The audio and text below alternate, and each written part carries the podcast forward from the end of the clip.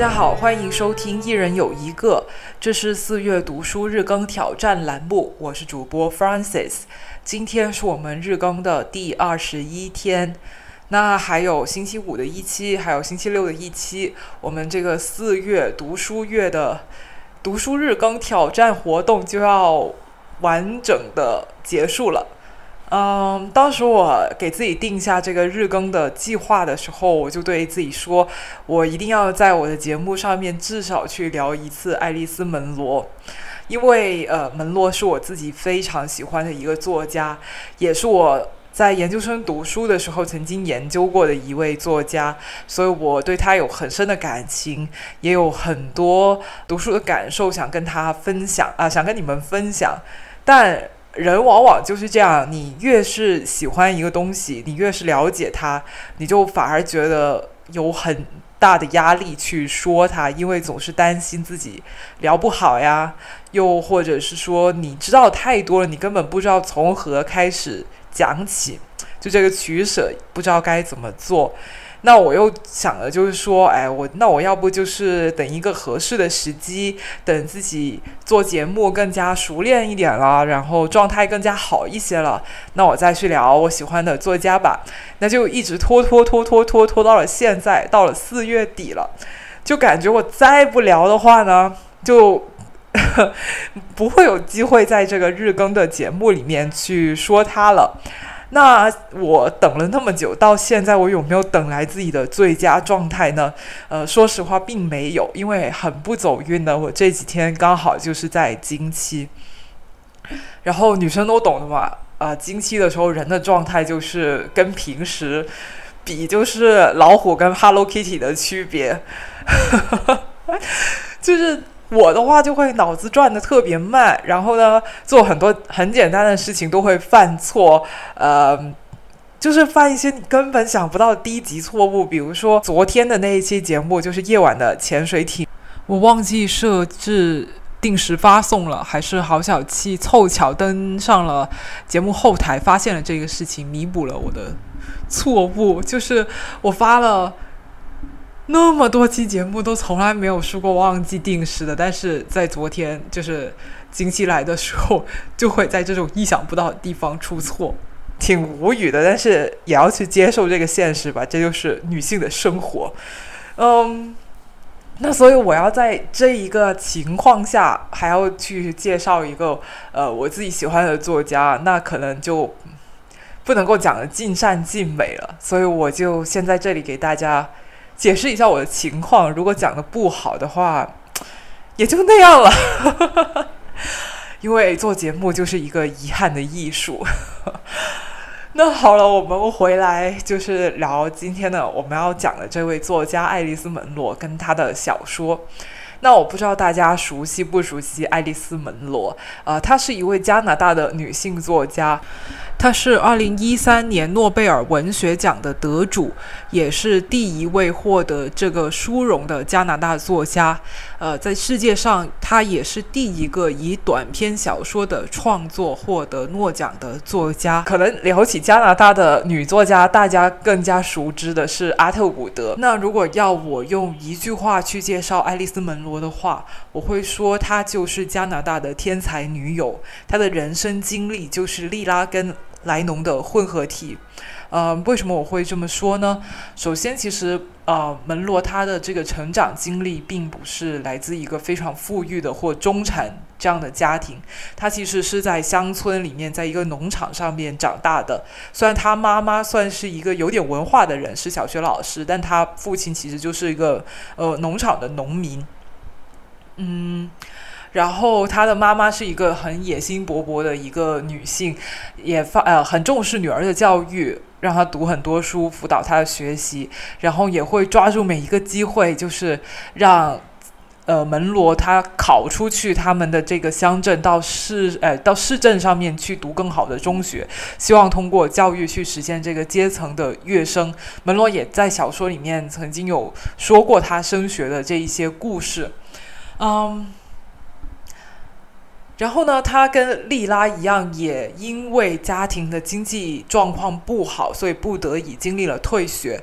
呃，但是他的这个呃时间呢，就相对的晚一些。他是在大学的时候被迫辍学的，原因就是呃，他当时上大学呢。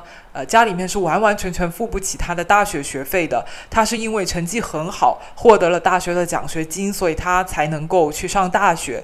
那大学的奖学金只付他前两年的生活费跟呃。这个学费，那所以等到大三的时候，他就没有钱读下去了，他只能够辍学。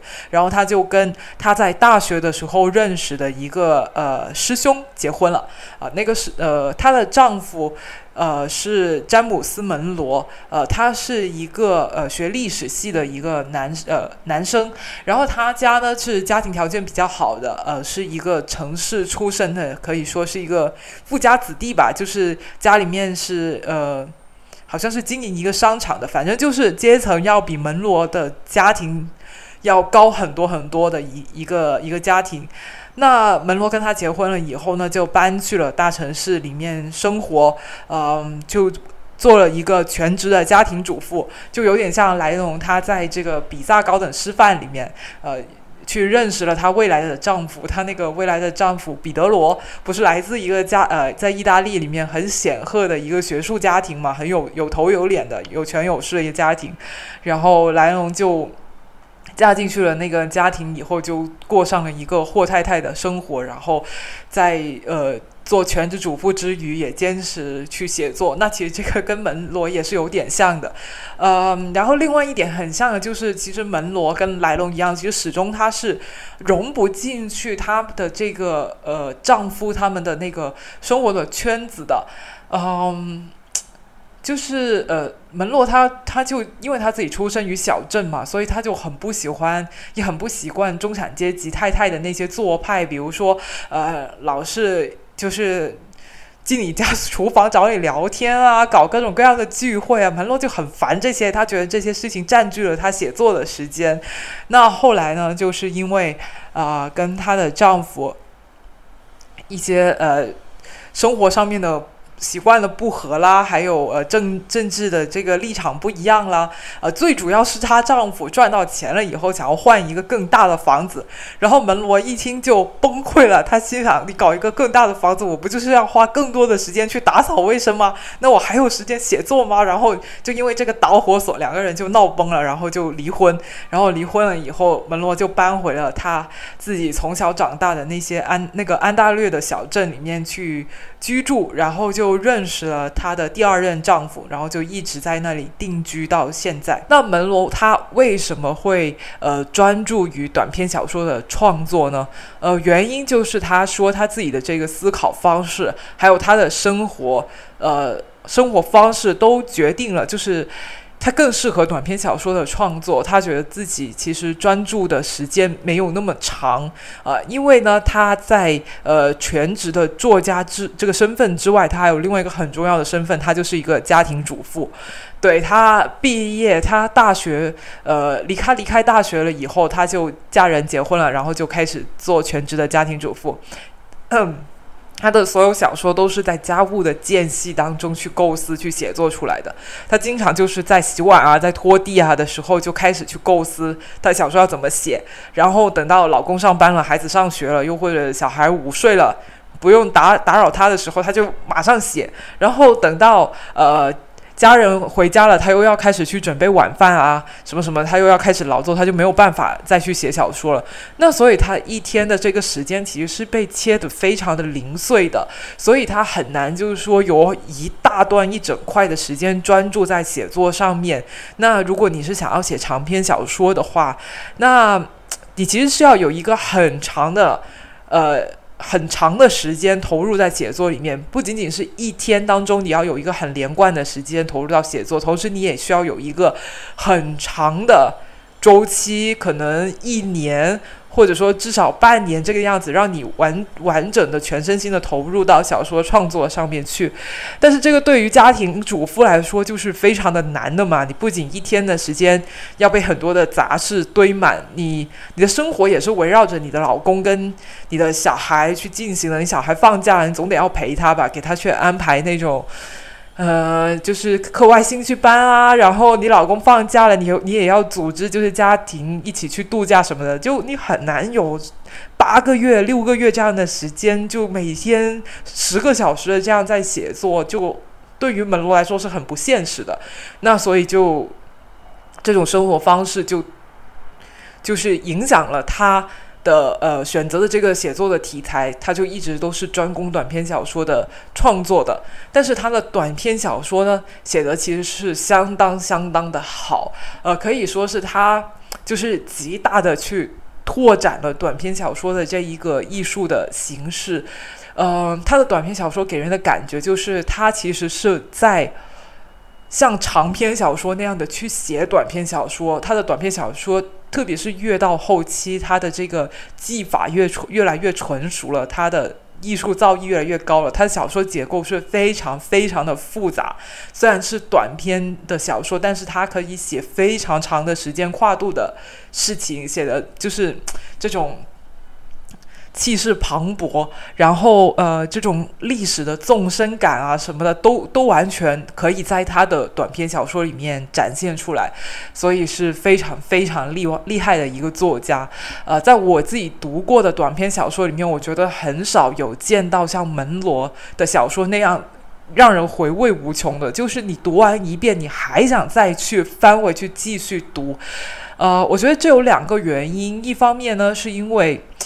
他的呃写作技巧非常的强，另一方面呢，也是因为，呃，他的小说其实不是以那种情节性著称的，有他的小说其实非常好概括，他他的每一篇小说你都可以用一句话把它给概括出来，然后说完你就觉得平平无奇，这个故事他居然就这么一句话的事情，他可以写一篇小说。啊！但是他在小说里面揭露的这种人性的复杂呀，还有呃，他对社会问题一些看法，却又是非常非常的深刻，而且他很会写人性当中一些很幽微的地方，所以就是忍不住让你想要一遍一遍的回报文本当中去琢磨它。啊，还有另一方面就是他他的小说写啊，经常是 有点让人就是摸不着脑袋的那种，嗯。就是呃，他经常会插入一些你搞不懂他为什么要插入这样的一段的的描写，所以也会在小说里面给读者设置了很多的障碍跟谜题，以至于你想要一遍一遍的又回到原文里面去看，诶，我到底错过了什么？诶，为什么他在要在这里插入一段看似毫不相关的这样的叙述？嗯。就会给你很多这种解读的空间跟思考的空间，所以他的小说是非常非常的耐读的。呃，也正是因为这样呢，所以读他的小说，我觉得就是很烧脑。呃，如果是初读，就是第一遍读的话，我感觉就是一个下午，我读两篇就差不多了。然后我就不能再，我不能一口气就是连连看，这样一下子把一整本看下去，真的不行，会会觉得脑子转不过来，烧不 烧不过来，这个 CPU 要烧坏了。啊，对，这就是我去读门罗的小说的一个嗯感受吧。那如果你在听我今天的这期节目之前，对门罗这个人并不熟悉，也从来没有读过他的作品的话，但是又想开始去接触，那我会建议你先去读门罗早期的一些作品，呃，比如说他的第一本短篇小说集《快乐影子之舞》。这一本的话写的没有那么的困难，而且小说的结构还没有像他后期的那么复杂，同时小说的篇幅也没有那么的长，而且写的这一些嗯故事吧，我觉得也还不算是有很高的这个呃知识门槛跟文化门槛。呃，因为门罗他是呃对历史很感兴趣的，他家里面有这个苏格兰跟爱尔兰的这个呃血统，所以他到晚期的作品的时候，他就会经常去引用一些苏格兰的民谣啊、爱尔兰的民谣，还有苏格兰的一些历史典故去进行文学创作。那如果你不是搞研究的，去死磕他这这些典故后面讲了些什么事情的话，那你可能会觉得读。这些小说会太有文化隔阂了，没有太多的乐趣。但是《快乐影子之舞》就这个阶段的创作，就倒还没有这一些呃那么诶难懂的东西出现，所以我就会推荐读这一本开始。那我今天想跟大家分享的这一篇呢，也是来自《快乐影子之舞》这篇小说集的，名字叫做《办公室》啊，这一篇也算是门罗的名篇了。我觉得这篇故事应该多多少少是有一些他自己的个人的生活经历在里面的。那这一篇小说讲的是一个什么故事呢？就是他讲了一个呃。家庭主妇，同时也是一个作家。他想要进行文学创作，但是他发现他在家里面根本就写不了，因为呢，在家里面大家总是就家里人总是把他当成是母亲、妻子、妈妈，就各种琐事都会找上门啊。她要照顾她丈夫，然后孩子也经常过来打扰她，她没办法专注创作，所以她就跟她丈夫说：“我要去租一个办公室。”那丈夫说：“去吧，只要不要不是太贵就行。”那他就去找，那好不容易他找到了一个满意的办公室，他以为搬进去他就可以开始，就像男人一样，有了一个属于自己的空间，去呃进行他的文学创作。但实际上并不是这样，因为那个租房呃办公室给他那个房东压根就没把他当做是一个，嗯。很要要进行很严肃的文学创作的这么一个人，老是到他的办公室里面去找他聊天，嗯，并且指导他说：“哎，你你你要不要写一下什么什么样的故事？最近这样的故事很流行哦。”就跟他讲有的没的，有的没的。然后呢，这个哎作家他就非常的烦。一开始他还给点面子啊，就是这个呃房东过来串门，还陪他聊两句。后来他就直接就是把门给锁了，就是听这个房东敲门，他听见了，他都不不去开门，并且直接就在他的办公室里面打字，敲的贼大声，让这个房东明白自己。不受欢迎，那这个房东啊，显然他是个男的，前面忘记介绍，他就觉得好没面子啊，就是我那么热情，对吧？就是这么照顾你，呃，你居然就是给我吃这个闭门羹，然后开始他就之后他就开始去找这个女作家的麻烦，去挑她刺啊，又说你打字声音太吵了，吵到了我啊，什么你走来走去啊，这个脚步声很大，要找各种各样的事情去找他麻烦，最后就逼得这个女女作家不得不搬走，就是写这样的一个故事。我觉得办公室这个故事吧，就当然不止我这么觉得，很多人都这么觉得。他其实是有，呃，一个很强烈的愿望去回应伍尔夫的那个那篇文章嘛，就是女人要有一个自己的房间才能够进行创作。那门罗这篇小说就说了，就是说，女人不是有了一个房间就能够创作的，因为。这不仅是一个空间的问题，它更多是一个文化的问题。就社会上的人，他们怎么理解跟认可一个离开了家庭的中年妇女的角色？那我觉得这篇呃小说写的挺精妙的，那我就在这里跟大家分享一下。办公室，某天晚上，我在熨裙子的时候，我的人生解决方案突然跳进了我的脑海。很简单，不过大胆而且奇特。我去了起居室，我丈夫在看电视。我说：“我觉得我应该有间办公室。”就连我自己听起来都觉得这想法是异想天开。我要办公室干什么？我已经有座房子了。这座房子舒适、宽敞，还能看见海。房间里有相宜的空间，用来吃，用来睡。几间浴室。有和朋友说话的地方，我还有花园，家里不缺地方，也不全然如此。对我来说，如此开诚布公实为不易。我是个作家，听起来不太对，太自以为是了。不过是个冒牌货，至少并不令人信服。再试一下，我要写作，听起来是不是好一点？我想试试写作，更糟。虚伪的谦虚，那怎么办？没关系，无论如何，我说出来了。我的话为他们自己赢得了沉默一片的空间。说出口之后的敏感时段，但是大家都是体贴的。沉默很快就被友好的声音所表示的关切吞没了。各种各样的赞叹，真棒！对你是好事儿呀。哦，诱人的好主意。他们颇有兴致地打听，你要写什么虚构的小说？这一回，我轻而易举地克服了羞耻感，甚至语气还有一丝尖刻。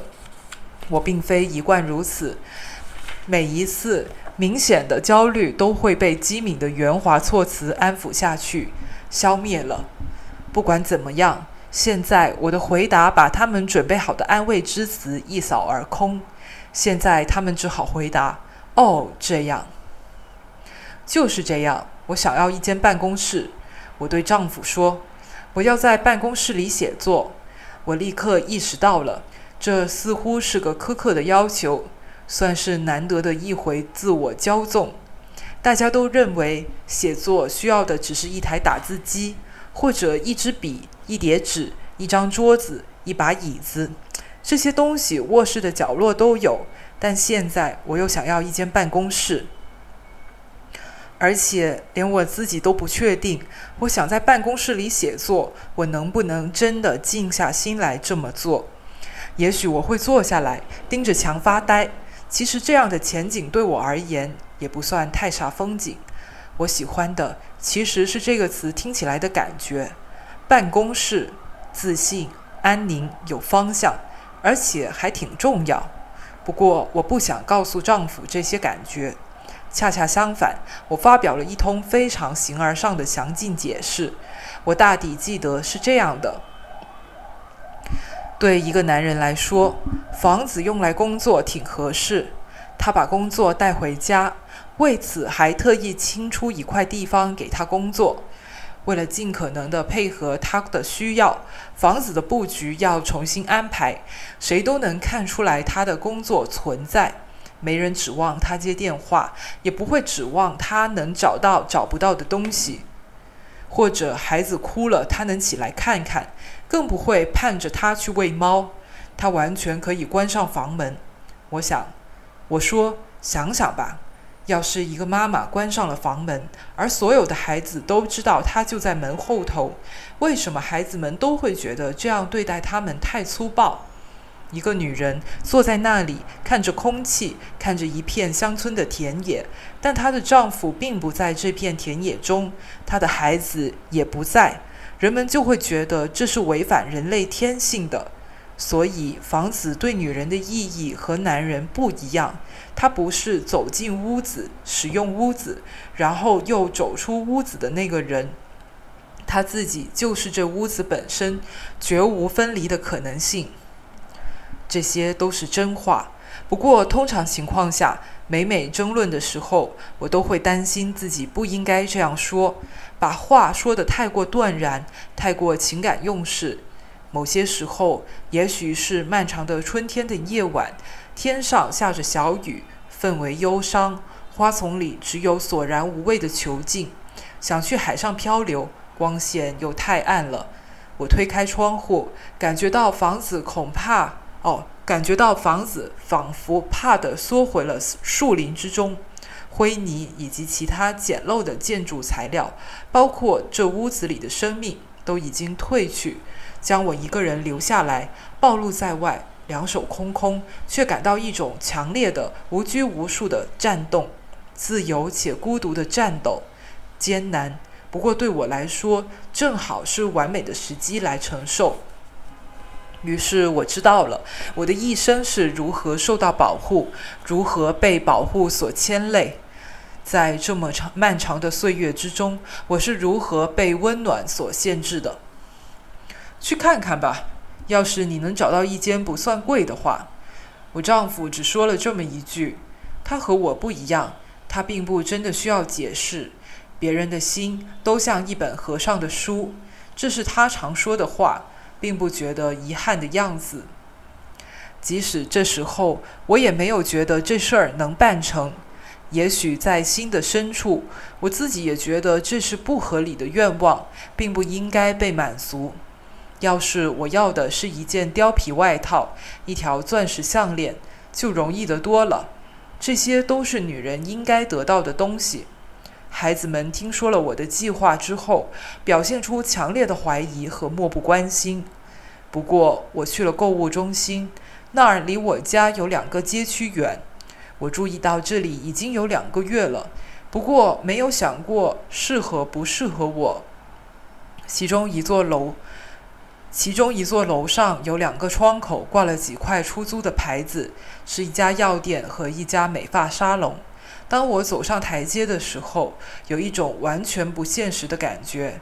当然了，租用办公室算是一项复杂交易，并没有这么简单。不只是要在空荡荡的房门上敲两下，等您等人家答应。租办公室必须要办理很多手续，而且还要很多钱。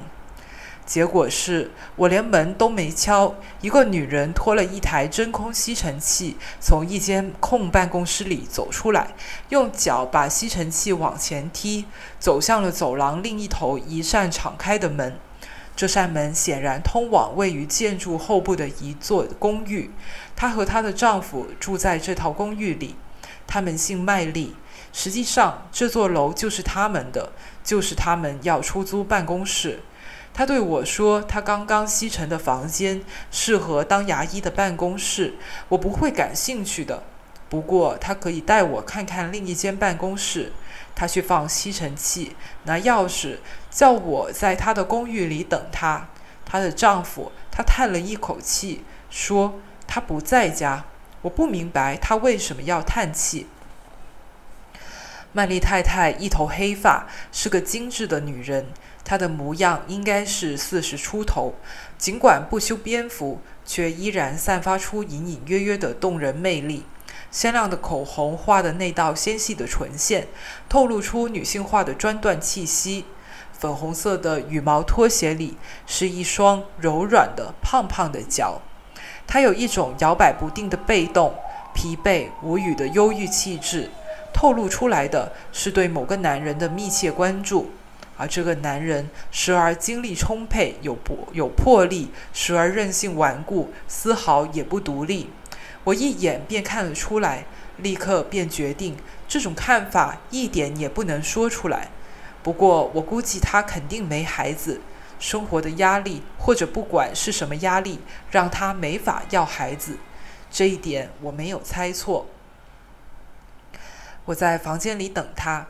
这个房间明显同时做起居室和办公室。我注意到的第一样东西是模型船，大型横大型横帆船、快速帆船、玛丽皇后号，一个个模型搁在桌子上、窗台上以及电视机上。没有放船的地方，则摆了盆栽植物，还有一堆乱七八糟的，有时被视为男性化象征的装饰品。陶瓷鹿头、铜马、硕大的烟灰缸，都是用各种沉甸甸的、有纹路的、闪闪发亮的材料做的。墙上的相框里放了各种各样的照片和荣誉证书之类的东西。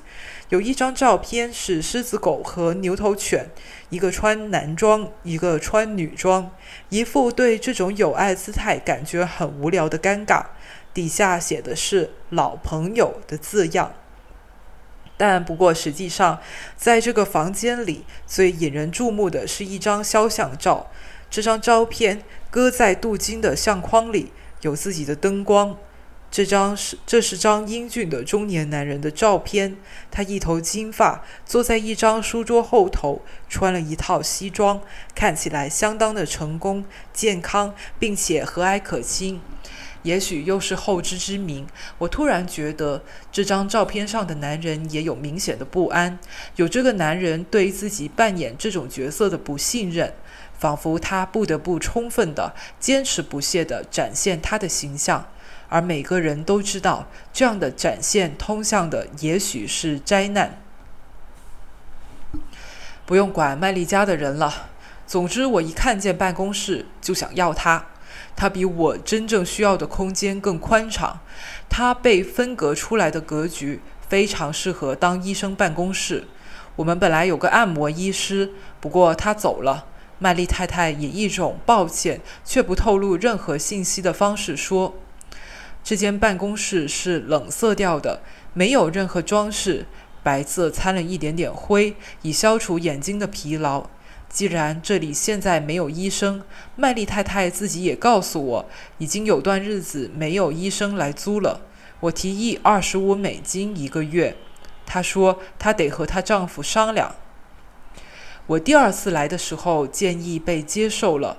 我见到了麦丽先生本人，我对他解释说，其实我已经和他太太解释过了。我说我不打算在通常的办公时间用办公室，而是周末用或者晚上用。他问我用来干什么，我第一反应是，我是不是应该告诉他我是做速记的？不过我还是告诉了他。他以一种不错的幽默感表示理解。哦，你是个作家，嗯，是吧？我写作。那么我们会尽量让你在这里过得舒服。他慷慨地说：“我自己也是一个热衷于种种业余爱好的人。这里的船模型都是我有空的时候自己做的，对耐力很有好处。人都需要用什么事儿来锻炼锻炼耐力。我敢说你也是这样。有一样的地方。”我立刻同意他的看法，甚至感觉颇为如释重负，因为他对我行为的看法是如此不求甚解，如此的包容。至少他没有问我，而我本来以为他要问的是：那么谁来照顾孩子？丈夫同意没有？十年，也许已经十五年了。岁月让这个照片中的男人柔化了许多，胖了。照片中的那个他消失了。他的臀部和大腿如今已经积攒了惊人的脂肪，只要他动一动，就会发出声响来。皮肉轻轻地沉淀下来的动静，一种女家长似的沉重的不自在。她的头发和眼睛都失去了原有的活力，容貌也变得模糊不清。和蔼可亲的强者表情早已瓦解，变成了浑浊的谦卑以及天长日久的猜疑。我没有看他，我没有想到，因为这间办公室，我有责任了解更多的人。那这篇小说的第一部分我就朗读完毕了。如果你感兴趣的话，可以去找《快乐影子之舞》呃这本书来看，去看，继续把呃办公室这篇小说读完。那今天的节目就到这里结束了，我们明天再见吧，拜拜。